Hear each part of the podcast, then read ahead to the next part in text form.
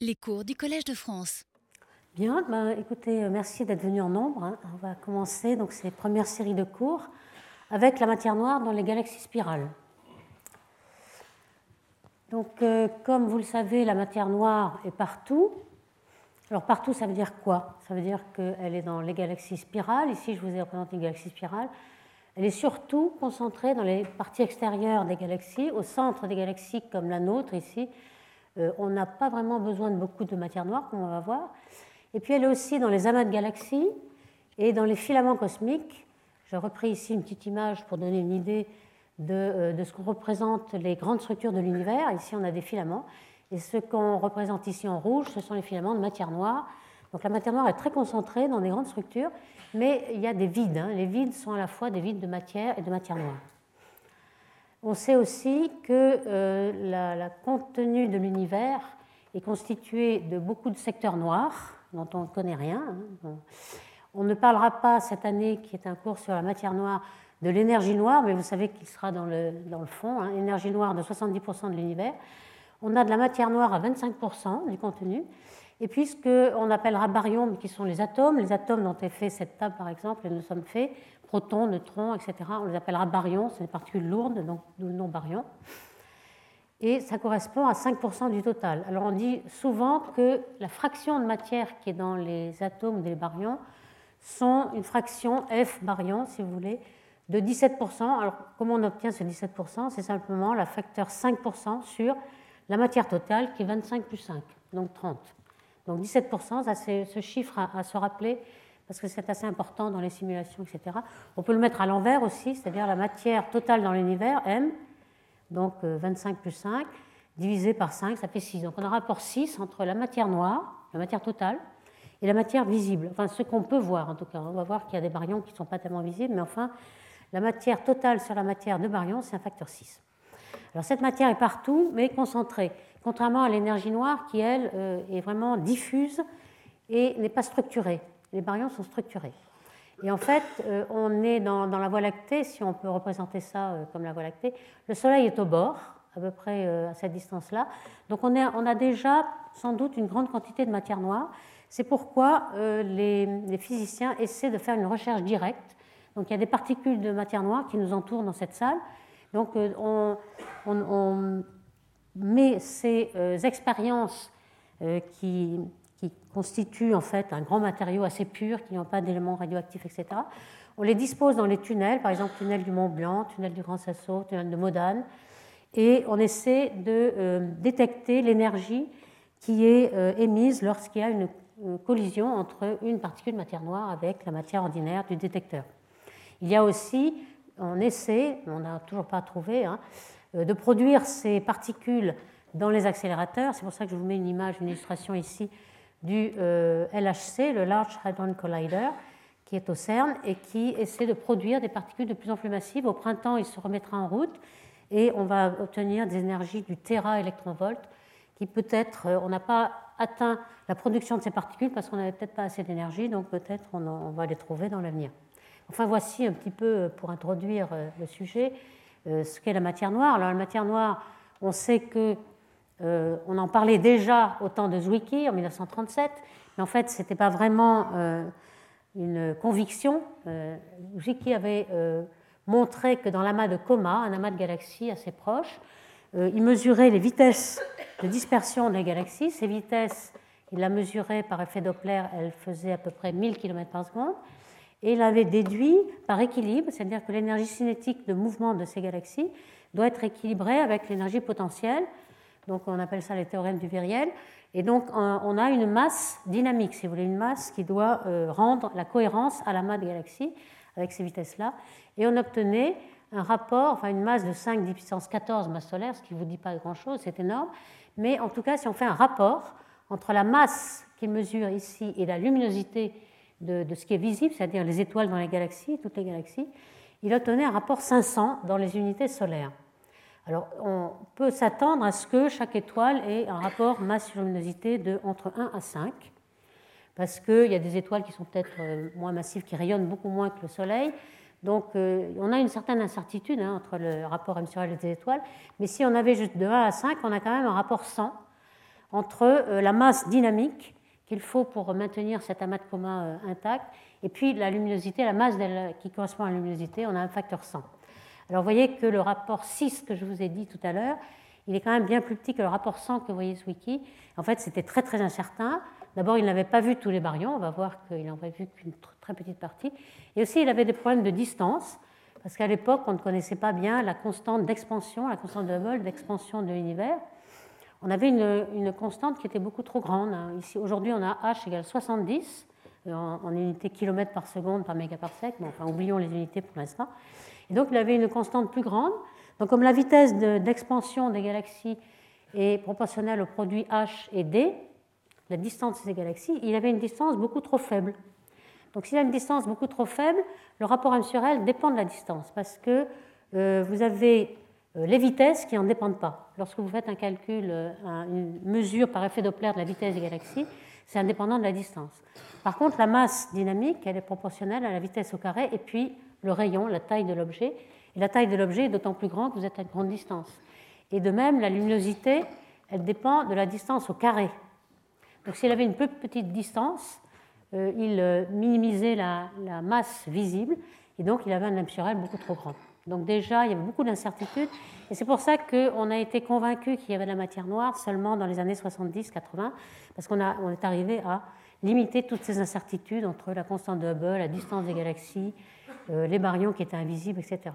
Mais à l'époque, ils pensaient déjà qu'il euh, y avait certainement beaucoup de matière noire dans les galaxies, ou alors qu'il y avait beaucoup de poussière qui euh, obscurcissait la luminosité des galaxies, donc ils sous-estimaient elle. Et puis il avait quand même déjà, à l'époque, émis l'idée que peut-être la loi de Newton n'était pas bonne et qu'il fallait la modifier. Il avait fait le calcul pour Coma, il y en avait d'autres qu'il avait fait pour la de Virgo, avec aussi des rapports M sur L très grands. Et euh, on peut noter que même auparavant, hein, puisque en 1932 ici, euh, Jan Hort, qui était un astronome euh, hollandais, avait trouvé qu'avec les vitesses des étoiles qu'on peut mesurer au-dessus du plan, hein, ici vous avez le plan de la Voie lactée, on peut mesurer la vitesse des étoiles par effet Doppler, on voyait qu'elles avaient une vitesse beaucoup trop grande et qu'il fallait qu'il y ait beaucoup plus de masse pour les retenir. Alors, bon, là, c'était très très incertain aussi, et il y avait beaucoup moins de matière noire et qu'on pouvait sans doute prendre en compte par des astres morts ou des, gaz et des poussières. Alors, il y avait aussi des courbes de rotation. Alors là, dans, la présentation d'aujourd'hui, je vais me concentrer sur la courbe de rotation, car pour mesurer la matière noire des spirales, c'est surtout ça qui est l'outil principal. Donc le premier qui avait fait des courbes de rotation, c'est Babcock en 1939, donc juste après Zwicky. Il avait une vitesse de rotation des étoiles, toujours mesurée par effet Doppler, avec quels raies Il avait des raies des étoiles en absorption, les raies H et K du calcium, les raies H delta de l'hydrogène, les Balmer, et puis aussi les nébuleuses du gaz ionisé, ionisé par les étoiles, comme la nébuleuse d'Orion par exemple, O2, O3. Et avec tout cela, il pouvait avoir la vitesse en fonction du rayon. Alors il avait une vitesse curieuse ici qui retombait à zéro, c'est vraiment très curieux, qui remontait jusqu'à 400. Et il mesurait donc en fonction du rayon, avec une certaine distance, il obtenait un rayon en kiloparsec. Alors kiloparsec, ça veut dire que c'est des milliers de parsecs. Un parsec, c'est trois années-lumière. Hein. C'est facile d'avoir la correspondance. Et puis lumière en luminosité, la densité de lumière en luminosité par parsec cube. Donc il avait un rapport masse sur luminosité qui allait jusqu'à 62, donc bien au-delà de ce qu'on attend des étoiles. Donc il y avait déjà de la matière noire euh, dans les calculs de Babcock. Alors aujourd'hui, hein, pour montrer le progrès Aujourd'hui, dans la galaxie d'Andromède qui est représentée ici, euh, ce qu'on peut mesurer beaucoup plus loin que les étoiles, parce qu'on a du gaz, je vais y revenir, du gaz d'hydrogène. On mesure quelque chose de plat et il n'y a pas du tout l'erreur qu'il y avait dans Babcock ici. On a vraiment une courbe qui monte et puis qui est plate. Et on peut comparer avec ce qu'on attend s'il n'y avait pas de matière noire, c'est-à-dire en prenant la, masse que l'on voit, l'optique, on voit que ça descend de façon keplérienne en bleu. Donc on a vraiment un problème surtout dans les parties externes. Vous voyez que dans les parties internes, on n'a pas vraiment besoin de matière noire. La, matière des visibles, qui est surtout les étoiles, euh, correspond bien à la courbe de rotation mesurée. On mesure surtout de la matière noire au bord, d'où l'idée de halo de matière noire. Alors toujours pourquoi euh, on n'avait vraiment pas été convaincu que dans les années 70, c'est que vous voyez un petit peu l'état des courbes de rotation que l'on avait même dans les années 60 il y avait quand même quelques astronomes comme euh, Finzi qui avaient comparé plusieurs euh, galaxies et avait vraiment été convaincu que dans les bords, on avait besoin de matière noire, mais ce n'était pas évident. Au centre, par exemple, il y avait des courbes qui étaient obtenues avec une vitesse supérieure à la vitesse euh, calculée, et puis l'écart entre vitesse théorique et vitesse mesurée n'était pas très grand. Donc au moins plus de la moitié des astronomes pensaient que cette matière noire allait disparaître lorsqu'on aurait des calculs plus, des mesures et des calculs plus fins. Donc tout ça, c'était avec les, courbes de rotation optique qui sont limitées parce que les étoiles s'arrêtent à un rayon très limité dans les galaxies. Et dans les années 50, puis 60-70, s'est développée euh, la mesure des courbes de rotation avec l'hydrogène atomique. L'hydrogène qui est l'élément le plus abondant de l'univers et qui a une raie fondamentale à 21 cm de longueur d'onde et qui s'étend 3 à 4 fois plus que l'optique. Alors, dans, les années 78, Rubin, Vera Rubin et ses collaborateurs ont fait un, catalogue de, courbes de rotation optique et ils ont vraiment montré que ces courbes étaient vraiment plates. Alors ici, vous avez euh, un panel de, courbes de rotation, toujours la vitesse en fonction du rayon, euh, décalée pour mieux les voir. Elles sont toutes à peu près à 200 km par seconde euh, dans le plateau. Ce sont toutes des galaxies de type SB. Alors on va voir tout à l'heure qu'est-ce que ça veut dire dans la classification.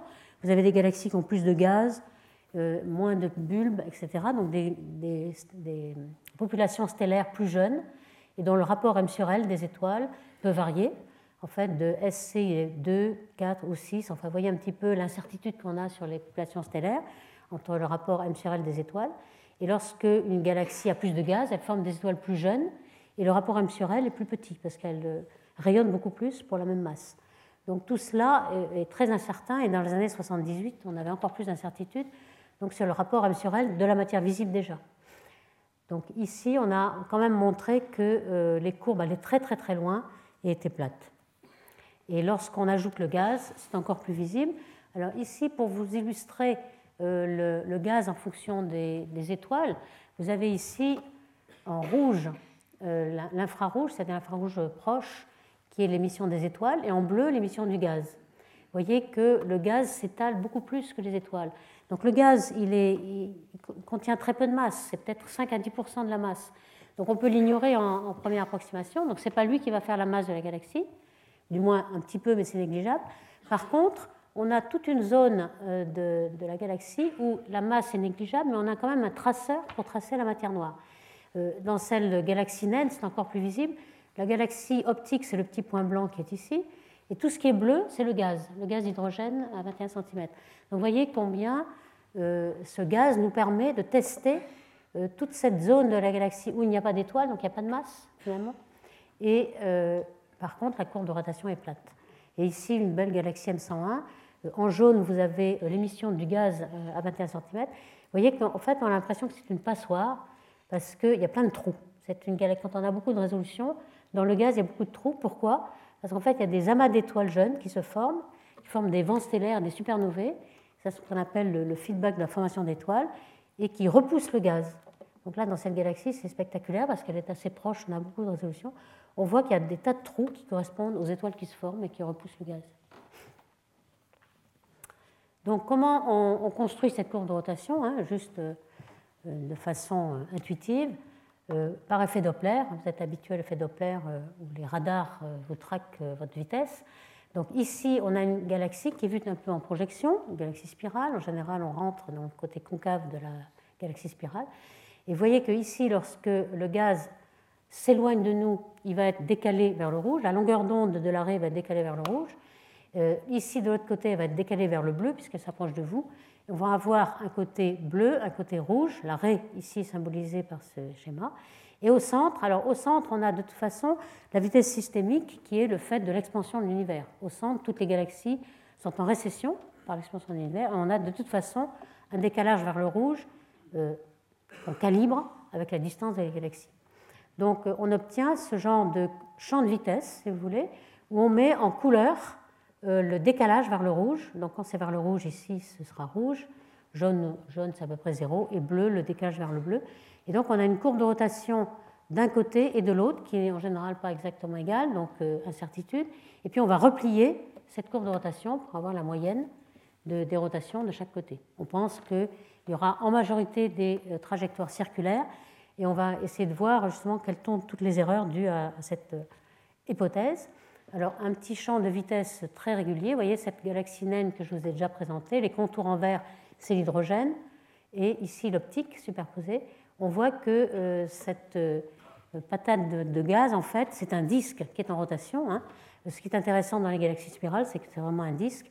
Et on voit qu'on a bien un champ de vitesse avec du rouge, du bleu et un spectre total de ce type-là.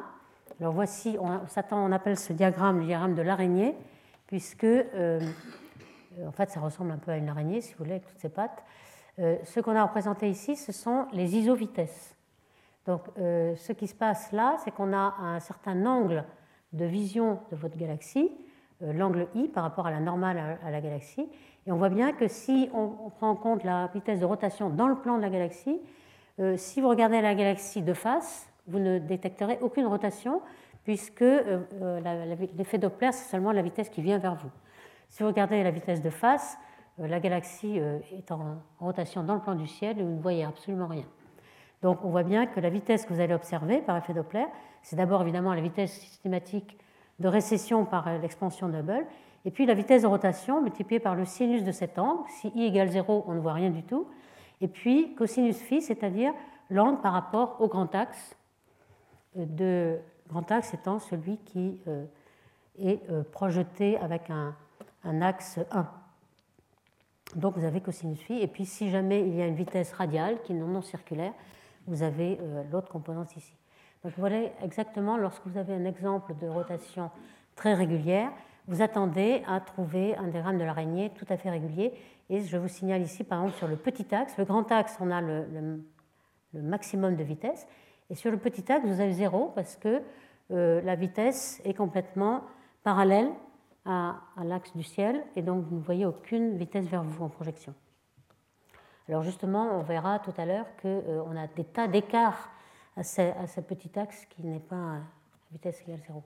Alors tout ce que je vais dire, c'est justement pour ces galaxies qui sont euh, en disque, hein, ce qu'on appelle galaxies spirales. Il y a également d'autres galaxies, galaxies elliptiques, euh, celle-ci est une elliptique avec une, traînée de poussière que l'on voit bien en absorption. Alors ces galaxies-là, galaxies elliptiques et naines, on en parlera euh, la semaine prochaine, euh, elles ne sont pas en rotation, même si elles sont aplaties. On s'est aperçu dans les années 70-80 que l'aplatissement n'était pas dû à la rotation, mais plutôt à une dispersion de vitesse qui est complètement anisotrope. Donc on, verra comment on peut en déduire la, matière noire dans ces systèmes, mais c'est beaucoup plus difficile puisqu'on n'a pas une rotation bien régulière. Donc pour l'instant, on va parler de ces galaxies spirales. Alors, des galaxies spirales, il y en a euh, des normales avec des spirales ou alors avec des barres. Ici, vous avez une barre d'étoiles et une spirale euh, qui s'enroule à partir de la. Donc, euh, ce système de, galaxies, la classification morphologique, on se sert tout le temps de cette, ce diapason de Hubble, qui a presque un siècle maintenant, mais qui est très robuste et qui décrit deux branches de spirales, une qui est une, des spirales non barrées, et ici des spirales barrées. Et ce qui évolue dans la branche du diapason ici, c'est euh, le rapport bulbe sur disque. Vous voyez que euh, ici, ces galaxies qu'on appelle précoces ont un gros bulbe par rapport au disque. Ici, pratiquement pas de bulbe. Et celles qui n'ont pas de bulbe ont beaucoup de gaz. ce qui fait qu'on pense que les galaxies commencent par être de ce type-là, tardif, beaucoup de gaz, beaucoup de formation d'étoiles, puis peu à peu, elles concentrent leur masse et vont former un bulbe ici. Alors, dans, la, aux branches du diapason, vous avez une galaxie lenticulaire qui en général n'a pas de gaz, et puis toutes ces galaxies elliptiques qui sont classées par leur aplatissement. E0, euh, e ça veut dire qu'elles sont euh, projetées de façon euh, circulaire, et le, chiffre que vous avez là, c'est le rapport d'axe. Si j'ai B et A, B1 moins B sur A, c'est le chiffre qui est ici, donc lorsque B égale A, vous avez 0, et en fait, le chiffre, c'est 10 fois A moins B sur A. Donc, E7, ça veut dire que vous avez A moins B sur A égale 0,7. Donc, ici, vous avez cette euh, classification qui est vraiment très utilisée. En fait, vous en avez d'autres. Je les présenterai juste à titre d'information. Ça, c'est l'original d'il y a à peu près un siècle. Euh, certains ont, proposé, par exemple, Cormandy, euh, que vous avez plutôt une cuillère à café ou une cuillère à thé, en fait, si on regarde en anglais. Euh, simplement, les deux branches ici ne sont pas les galaxies barrées ou non barrées, mais c'est des galaxies avec gaz, qui est en bleu, et puis sans gaz, donc lenticulaire. Et vous avez aussi, vous fermez euh, la cuillère par euh, des irrégulières. Vous avez des irrégulières avec gaz, Alors on verra que c'est très intéressant parce que ces irrégulières ont énormément de matière noire. Donc on va voir que quand on a du gaz dans une irrégulière, on peut déterminer qu'elle est dominée par la matière noire. On aura aussi des naines sphéroïdales, donc des naines qui n'ont pas de gaz et qui sont comme des petites galaxies elliptiques, en quelque sorte. Ça aussi sera très intéressant pour contraindre la matière noire. Et puis ici, euh, des elliptiques qui ont plus ou moins de disques et qui finissent par une boîte. Alors, il y a d'autres classifications. Ici, il y a un coup près euh, avec des elliptiques. Je passerai pour la, la formation des naines, etc. Donc, on a quand même proposé un grand nombre de classifications, mais ce qui reste, ce qui est le plus important, c'est la classification Hubble. Alors, comment on observe ces vitesses? Je vous ai parlé de, vitesses, comment on les, obtient Par l'effet Doppler et par quels instruments On peut déjà décrire quelques instruments. Euh, on obtient soit des courbes de rotation en optique, avec les raies de gaz ionisé. H alpha, c'est la raie de Balmer de l'hydrogène, ou alors N2, qui est environ dans le rouge à 6000 angstrom. Et ce sont des raies qui, sont optiques. Et puis en radio, euh, il y a non seulement les atomes, mais il y a aussi les molécules vous avez des molécules qui, ne sont pas très, très étendues dans, la galaxie, mais qui permettent d'avoir une courbe de rotation au centre. Et ça, ça va avoir une grande importance pour savoir si la matière noire se concentre au centre, dans des cuspes, dans des cuspides, etc. Et là, les molécules sont très intéressantes. Euh, la molécule H2 n'est pas observable, mais la principale molécule qui s'observe, c'est la molécule de monoxyde de carbone, CO, qui rayonne par ses rotations à 2,6 mm, 1,3 mm. Donc pour euh, le H1, évidemment, la longueur d'onde étant de 21 cm, c'est très difficile d'avoir beaucoup de résolution spatiale. Il faut avoir des interféromètres. Vous avez ici euh, l'interféromètre de Westerbork en Hollande, près de Groningen, qui été un des premiers. C'est de là que sont parties les courbes de rotation euh, dans les années 70-80. Le VLA, qui a été fini en 81, qui est aux États-Unis et qui est aussi un, très grand interféromètre radio, et qui permet d'avoir ces résolutions euh, spatiale, 7 secondes d'arc, donc ça fait quand même en dessous du kiloparsec, et on peut résoudre la courbe de rotation de façon physique et intéressante. Et puis, euh, par contre, évidemment, en optique, on a plus de résolution. La longueur d'onde euh, s'exprime en, 0,5 microns, par exemple. Donc, c'est beaucoup plus facile avec un télescope unique d'avoir beaucoup de résolution. vous êtes limité quand même par l'atmosphère, donc l'ordre d'une seconde d'arc. Et en CO, c'est intermédiaire, on a plus de, de résolution spatiale. Alors, au point de vue de la résolution spectrale, c'est la radio qui, domine. Ici, vous avez un télescope aussi à 21 cm et en millimétrique en Australie. Et vous avez le télescope IRAM pour détecter des molécules qui est euh, sur le plateau de Bure près de Grenoble, qui est euh, jusqu'à ces dernières années, c'était le plus grand mondial. Maintenant, vous avez un autre qui est ALMA. Alors en optique, quelques télescopes optiques parmi les plus grands. Hein, pour donner une petite idée, vous avez les quatre télescopes de 8 mètres du VLT, Very Large Telescope, qui euh, qui sont les instruments de l'ESO au Chili. Euh, vous avez euh, les instruments américains, les deux Keck de 10 mètres qui sont à Hawaï. Vous en avez un qui est exactement la copie d'un Keck et qui est dans les îles de La Palma à Tenerife, espagnol, le Grand Tecan, Grand Télescope aux Canaries. Et vous avez un futur qui est en cours de, de fabrication, un Extremely Large Telescope européen qui sera 39 mètres de diamètre. Et enfin, euh, pour le millimétrique, le plus grand radiotélescope euh, au monde aujourd'hui, c'est ALMA, qui vient d'être euh, opérationnel dans le désert d'Atacama au Chili. Vous voyez qu'il s'agit d'une soixantaine d'antennes de 12 mètres. Vous avez une petite vue avec le nuage Magellan ici. Et ces antennes bougent, elles font des, réseaux, et elles bougent d'une station à l'autre avec ce, camion là qui est, qui est, assez extraordinaire, qui était construit pour dont les, euh, les roues ici, là, les pneus font plus de 2 mètres de hauteur, donc c'est quand même quelque chose de costaud. Ce camion est capable donc de prendre comme un robot euh, les antennes et de les déplacer pour les mettre à une position différente. Il n'y a pas de rail, mais c'est juste des stations et le petit camion les amène à des, à des autres endroits. Donc avec cet instrument, on va être capable de faire des courbes de rotation avec une énorme résolution dans le millimétrique et puis aussi euh, peut-être voir l'évolution avec le, le temps de Hubble avec le décalage vers rouge, donc le redshift. Donc revenons avec nos courbes de rotation. Donc vous avez ici une petite idée d'un grand nombre de courbes de rotation euh, obtenues euh, plus récemment, donc euh, la vitesse en fonction du rayon, toujours en kiloparsec. Et vous voyez qu'il y, a des galaxies qui sont très massives, qui ont une grande vitesse et qui ont une courbe de rotation qui redescend un petit peu. Et puis les petites galaxies, la courbe de rotation monte tout le temps. Mais à la fin, elle est vraiment plate. Vous avez vraiment des courbes de rotation très plates. Et tout cela est obtenu grâce au gaz H1, puisque je montre ici à nouveau combien le gaz s'étend de plus en plus. Ici, vous avez une, belle photo euh, en gaz H1. Ici, tout ce qui est bleu, là, c'est le gaz d'hydrogène, euh, comparé à la taille de la galaxie optique qui est ici. Et donc là, on voit très très bien la différence entre euh, la, courbe de rotation plate qui est observée et celle qu'on attendrait si on n'avait que la, masse visible et qui est vraiment descend de façon keplérienne. Donc cette fois-ci, l'écart qui nous donne la matière noire ici est très, est très important. Alors, on a énormément, maintenant, on a des milliers de courbes de rotation. Il y a par exemple un, catalogue qui s'appelle Things, hein, euh, qui est les initiales de The, H1, etc., NGS. Et ce qui est intéressant sur cette image, c'est que ça vous donne la variabilité de la taille des galaxies.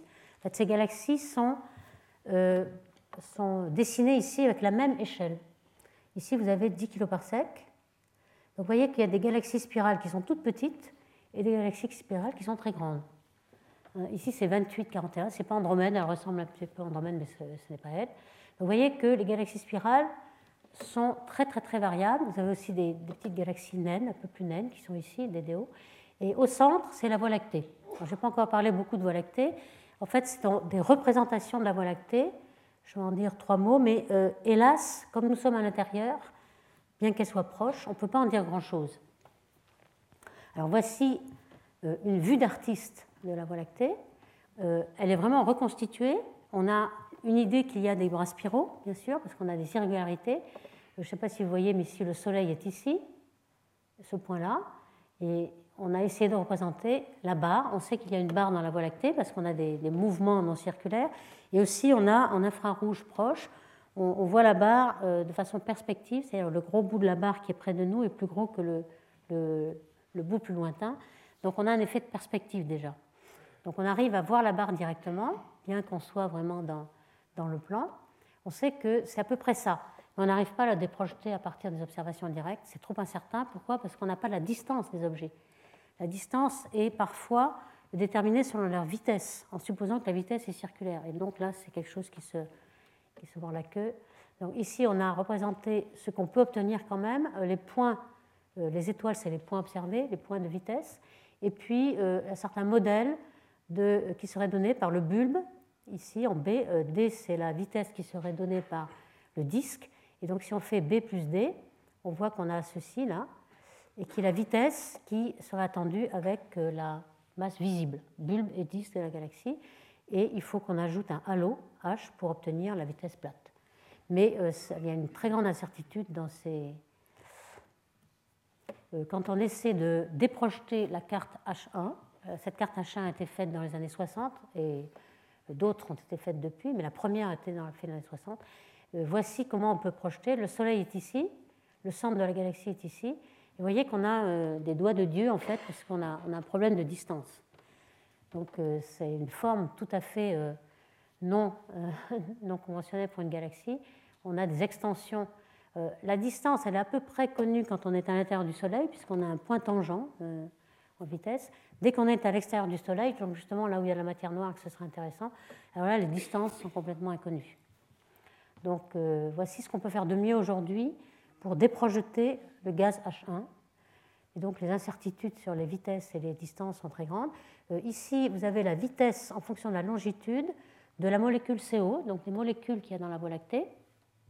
Vous voyez qu'on n'a pas tenté de déprojeter parce que ce serait trop incertain, mais ce qu'on voit, c'est que la vitesse au centre n'est pas nulle, elle est très très grande au centre. Alors pourquoi? Parce que justement, il y a une barre. Normalement, si vous regardez le centre galactique, hein, euh, vous êtes au Soleil ici, et vous regardez le centre galactique, s'il n'y avait que des vitesses circulaires, vous n'avez aucune vitesse vers vous, et donc l'effet Doppler est nul.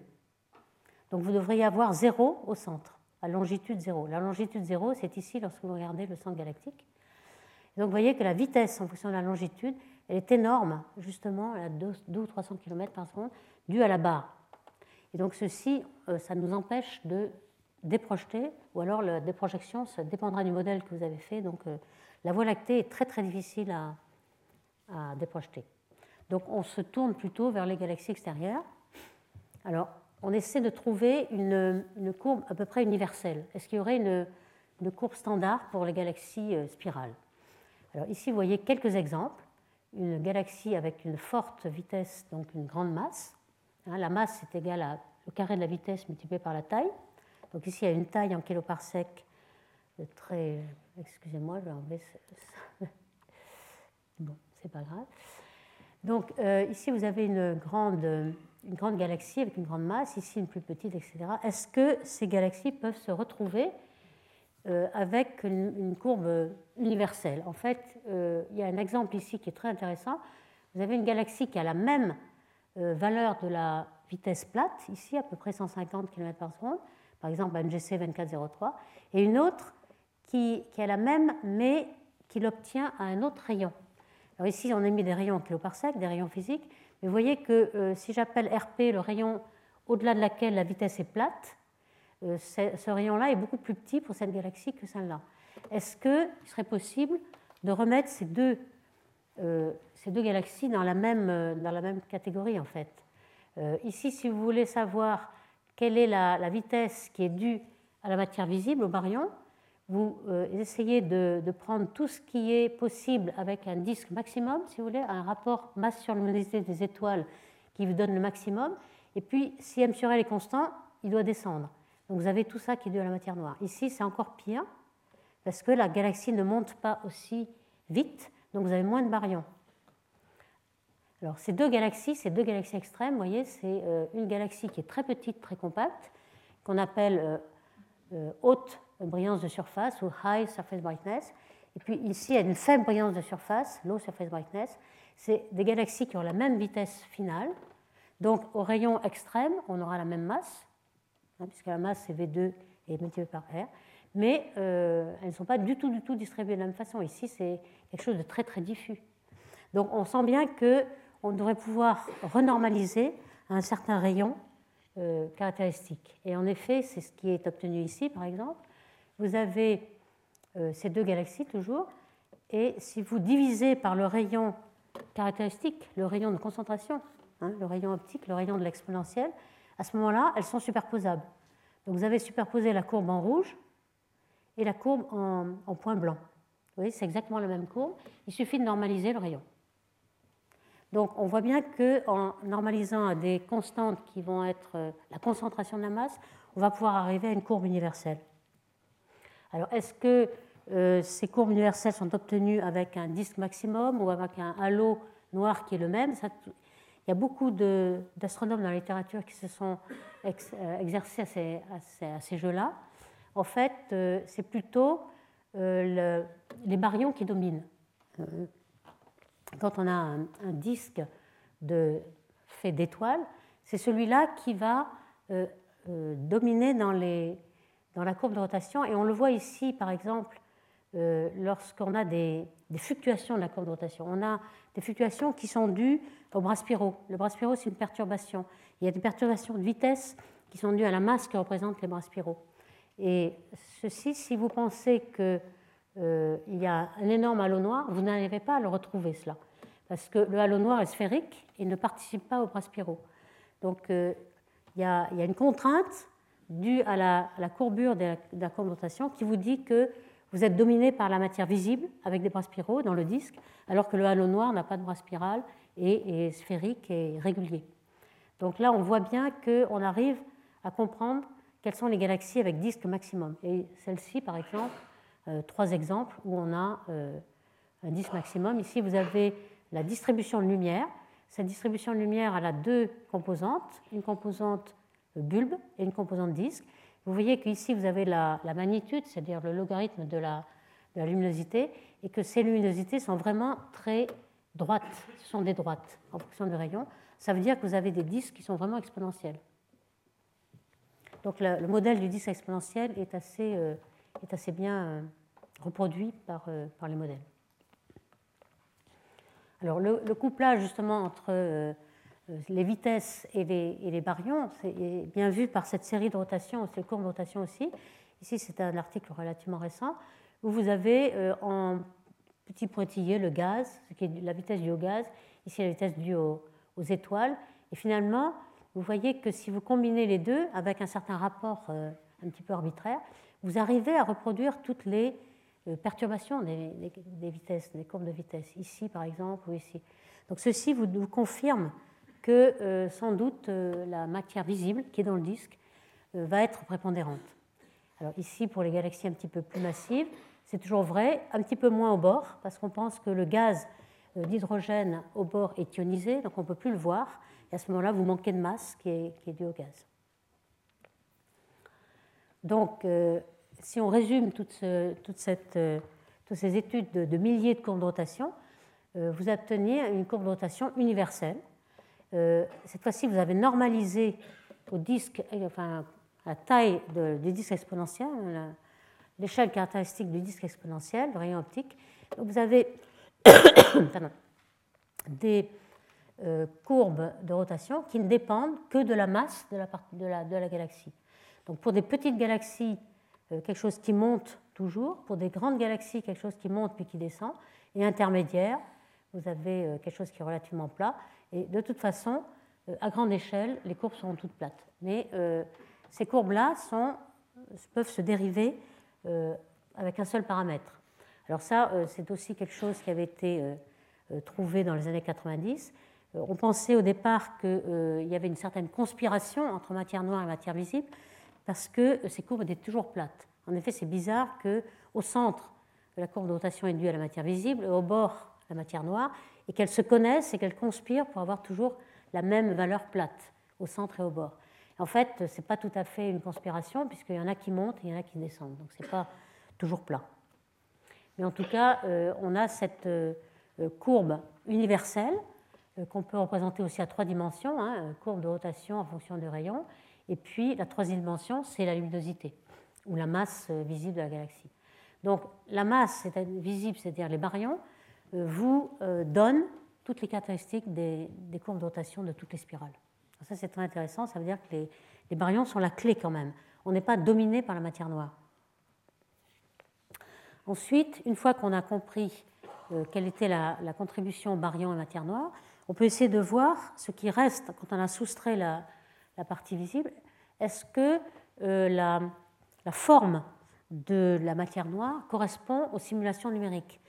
Euh, Lorsque on fait des simulations cosmologiques, on commence par euh, distribuer des fluctuations et on essaie de représenter, en tenant compte de l'expansion de l'univers et de la gravité qui fait effondrer les structures, on sait qu'on obtient des, euh, des courbes, de, des, profils de, matière noire qui sont comme euh, NFW, NFW c'est euh, dû aux trois auteurs, les initiales des trois auteurs qui ont trouvé les premiers cette distribution-là, et c'est la distribution ρ de R en fonction de R, la densité, qui est une loi de puissance qui continue toujours à monter en fonction du rayon, c'est ce qu'on appelle une cuspide, parce que ça, ça pique au centre c'est ça que euh, les simulations nous donnent. À chaque fois qu'on fait une simulation de matière noire, on a des matières noires qui piquent au centre et qui se concentrent au centre des galaxies.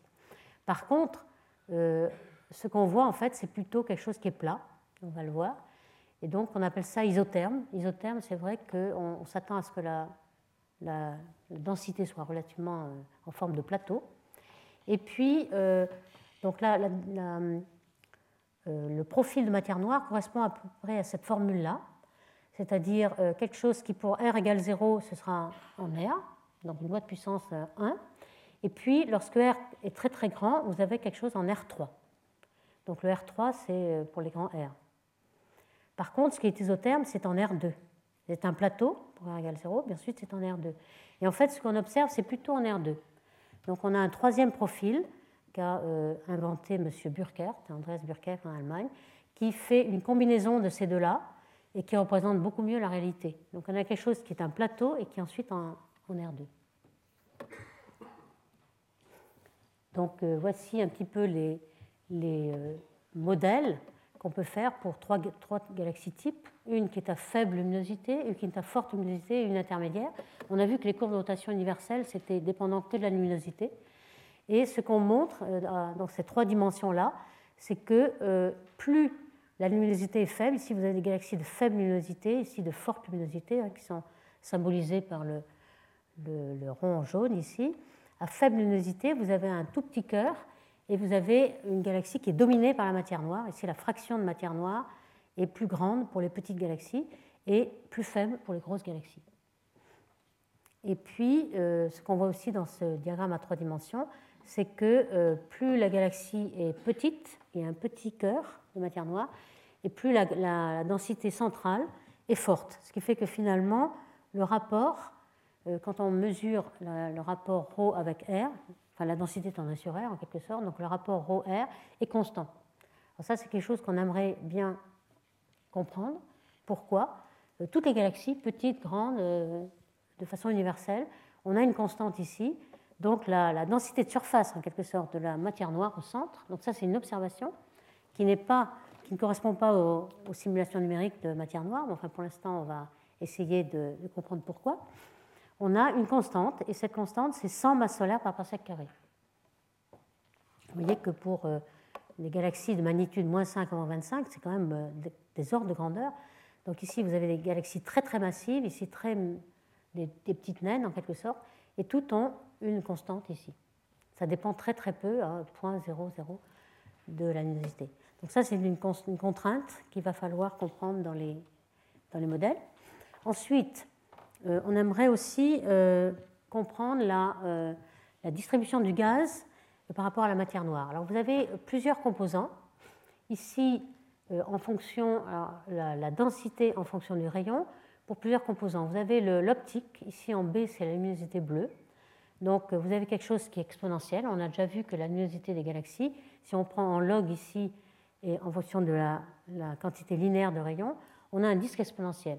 Pour beaucoup de composants, donc luminosité bleue, donc les étoiles, les gaz moléculaires aussi est exponentiel, les rayons cosmiques, euh, le H-alpha, enfin tout est pratiquement exponentiel. Le seul composant visible qui n'est pas exponentiel, c'est l'hydrogène atomique l'hydrogène atomique, il est plutôt euh, plat ou bien en 1 sur R, mais il ne descend pas de façon exponentielle. Ça, c'est aussi, euh, on va voir, très intéressant. Alors, encore d'autres exemples de ceci.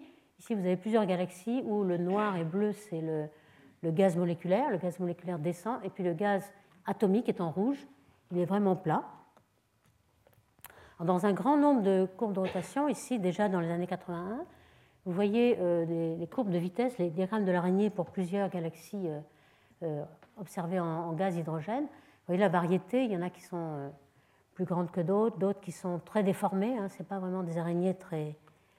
Mais euh, ce qu'a découvert Bosma dans les années 81, c'est qu'il y avait un rapport constant entre la densité surfacique de matière noire et la densité surfacique de gaz d'hydrogène, c'est-à-dire ce qu'on appelle sigma, la densité par unité de surface de matière noire et d'hydrogène.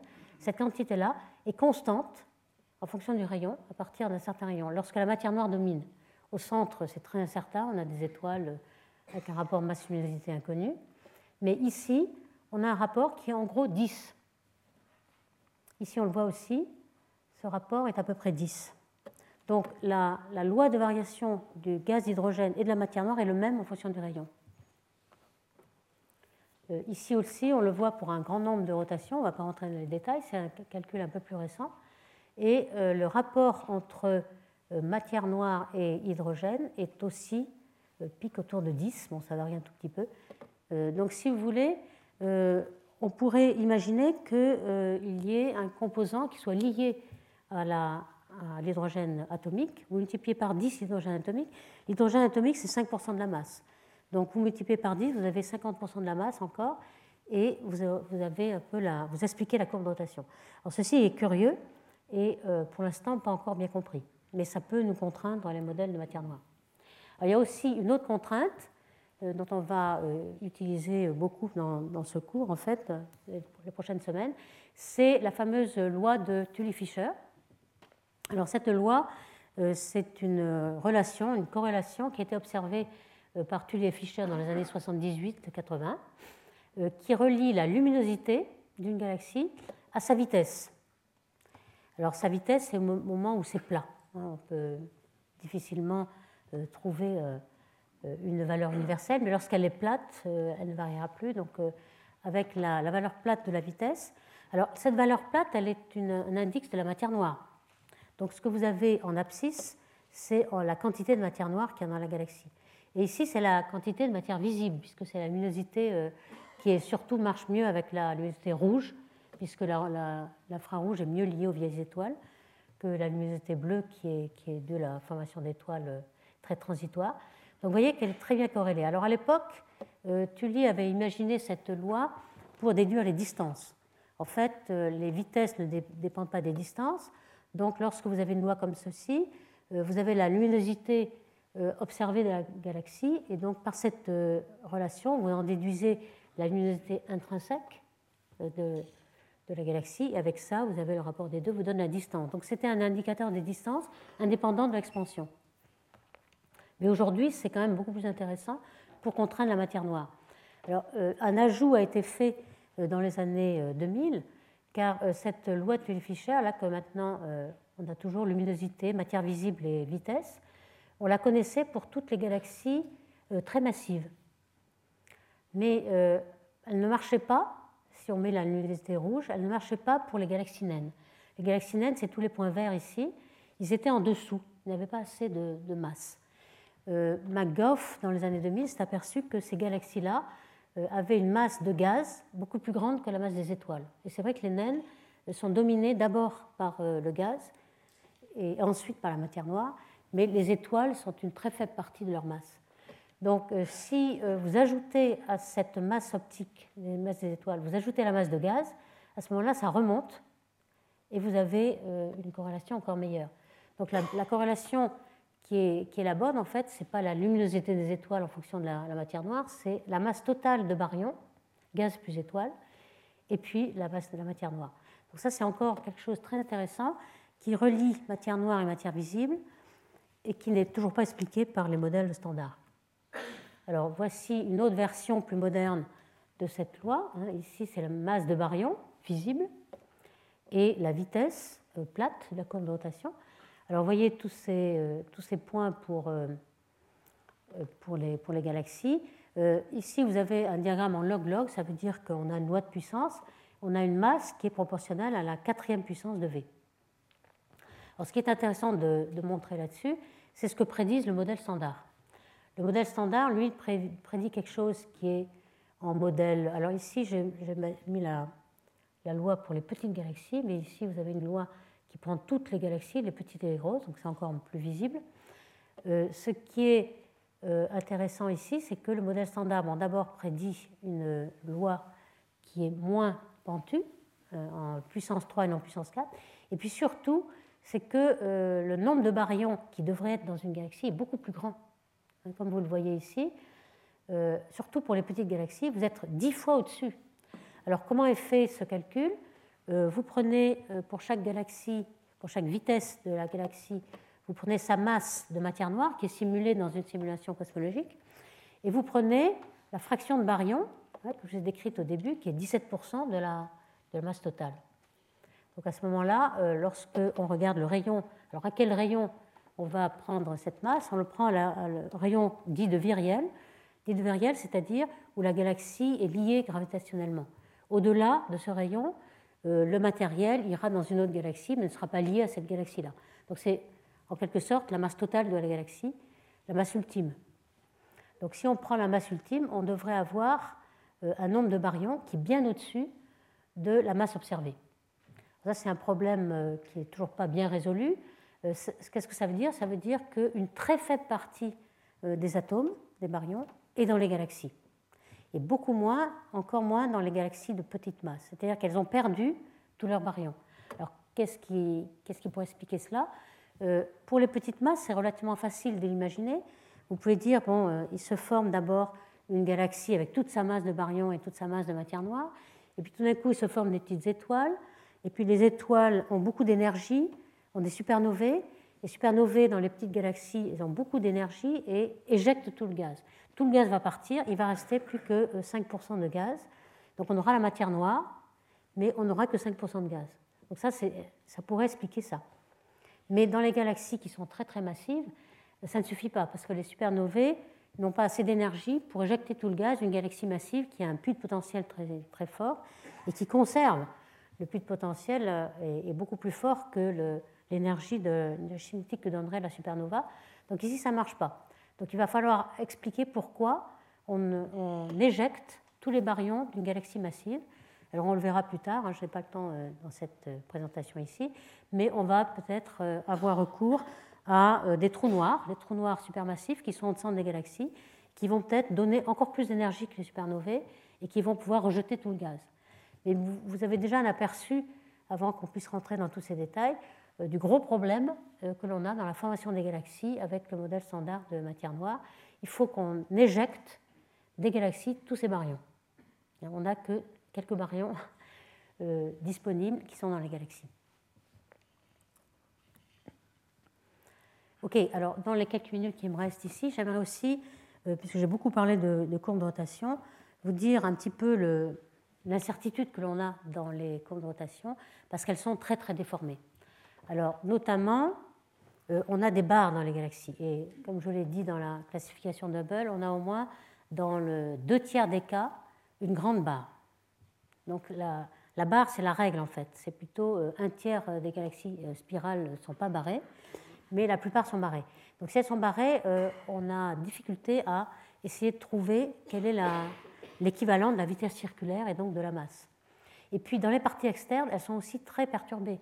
C'est-à-dire qu'il y a des interactions entre les galaxies qui perturbent le gaz. Le gaz n'est plus dans le même plan et euh, aussi euh, les galaxies crête du gaz qui arrivent avec un moment angulaire qui est différent. Donc peu à peu, elles vont changer leur moment angulaire, donc le plan va, changer. Donc tout ça, euh, ça, demande beaucoup de travaux pour essayer. Alors interne, on a besoin de connaître si la matière noire est concentrée, donc ça c'est important, les barres pour les cuspes, et puis pour les, la partie externe, c'est la matière noire totale. Alors ici, j'ai un, petit exemple de galaxie barrée, ici une petite simulation qui vous montre que dès qu'on on, laisse une galaxie axisymétrique, un disque axisymétrique d'étoiles, il, il, est instable à la formation de la barre. C'est une instabilité euh, spontanée due à la autogravité. Et les orbites euh, des étoiles sont euh, très elliptiques. Dans la barre, on a ce genre d'orbite. Et puis, même dans la spirale, on a quelque chose qui est très elliptique. Il n'y a pas vraiment d'orbite circulaire. Donc, comment fait-on pour pour corriger de cela? Alors on a des, logiciels en fait qui, qui ont été euh, essayés euh, d'automatiser en fait la modélisation parce qu'on a des milliers de connotations, on aimerait avoir quelque chose d'optimum. On a par exemple quelque chose qui s'appelle DixFit et qui essaie de, euh, représenter la galaxie avec une barre plus ou moins forte qui est modélisée sur une image de la galaxie. Voici un exemple. une galaxie en infrarouge, hein, mesuré par le télescope de Canada-France-Hawaï. Vous avez l'image observée, vous avez un modèle qui est fait avec un disque, un bar, une bulbe, et puis le résidu, donc ça a l'air à peu près bon, mais vous voyez que c'est très difficile de savoir où est la barre dans cette galaxie. Euh, en fait, euh, à la projection, euh, elle n'est pas très évidente. Hein. ici, vous avez un petit peu ce qu'on obtient en optique avec les instruments actuels qui vous donnent à chaque pixel par des fibres optiques qui vous donnent euh, un spectre. Hein, autrefois, on faisait des fentes et on avait euh, seulement euh, une courbe de vitesse selon une, direction. Là, on a tout de suite un champ de vitesse à 3D avec des, pixels et des, fentes. Et puis aussi, ça c'est optique, mais vous pouvez avoir le, champ de vitesse H1 avec un interféromètre radio. Ici, c'est des molécules, donc le CO.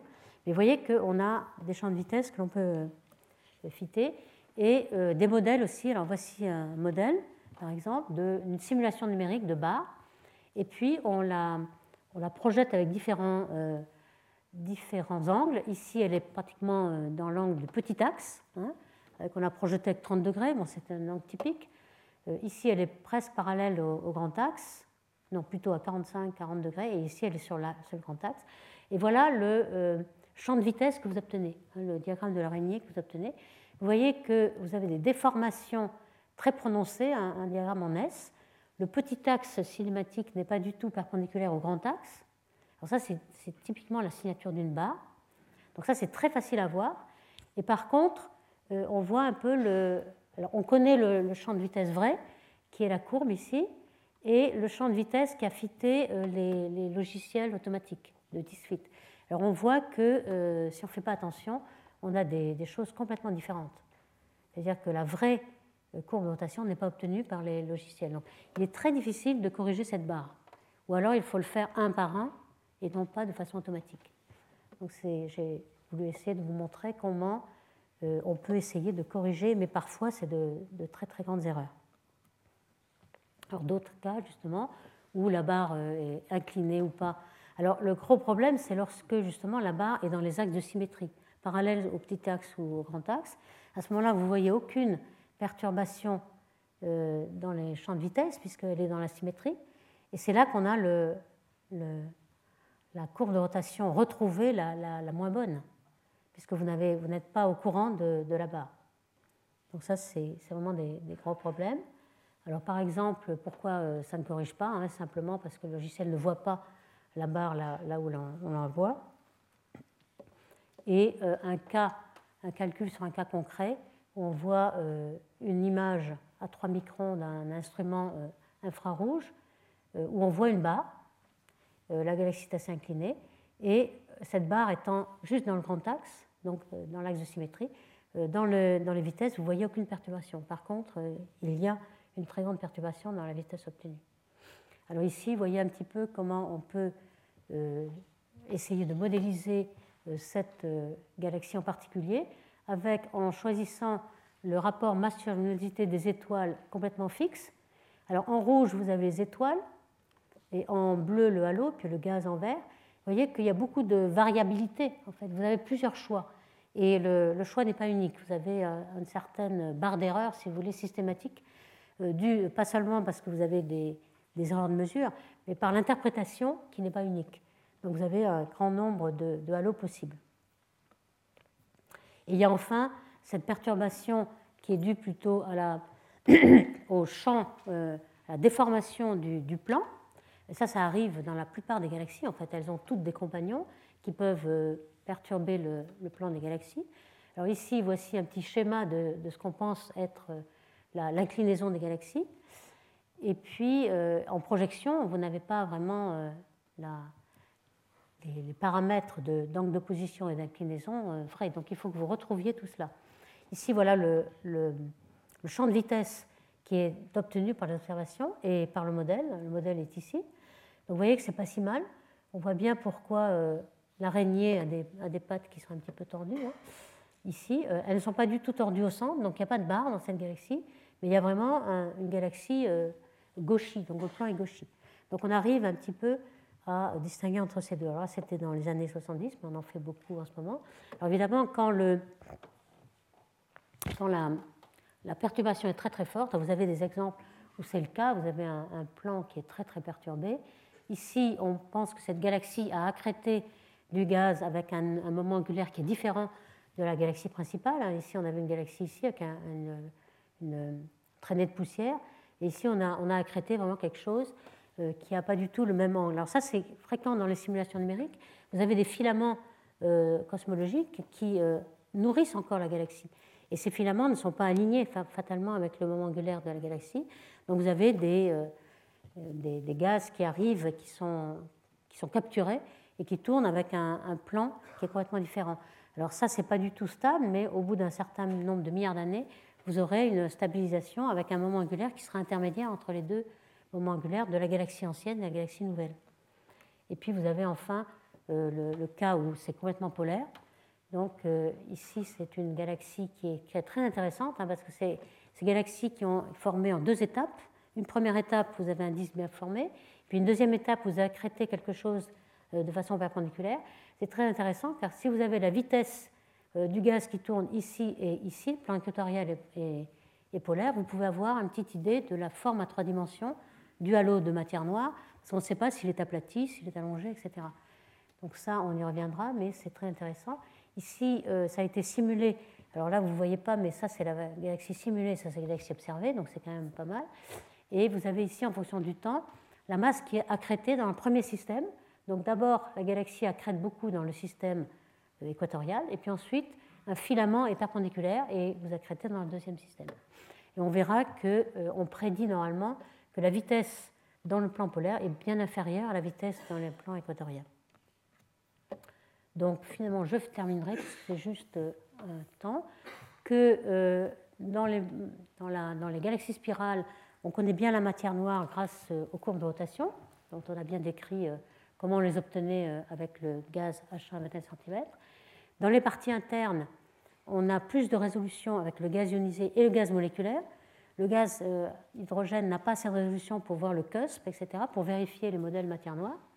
Donc il nous faut absolument tous ces traceurs optiques, moléculaires et atomiques. Et puis, euh, pour interpréter euh, les courbes et savoir quelle est la forme du halo noir, je vous ai montré qu'il y avait quand même pas mal d'incertitudes, mais on est arrivé à montrer qu'il y avait une courbe universelle qui ne dépendait que de la lumière des baryons et de la taille du, disque de baryon, et qui avait une relation de Tully-Fisher qui reliait la matière noire au baryon de façon très, très précise. Donc on verra dans la suite qu'on euh, va pouvoir se servir de cette corrélation matière noire et pour essayer de, trouver le modèle. Et puis les déformations, on a vu comment on pouvait s'en sortir. Ok, je vous remercie. Retrouvez tous les enseignements du Collège de France sur www.colège-2-france.fr.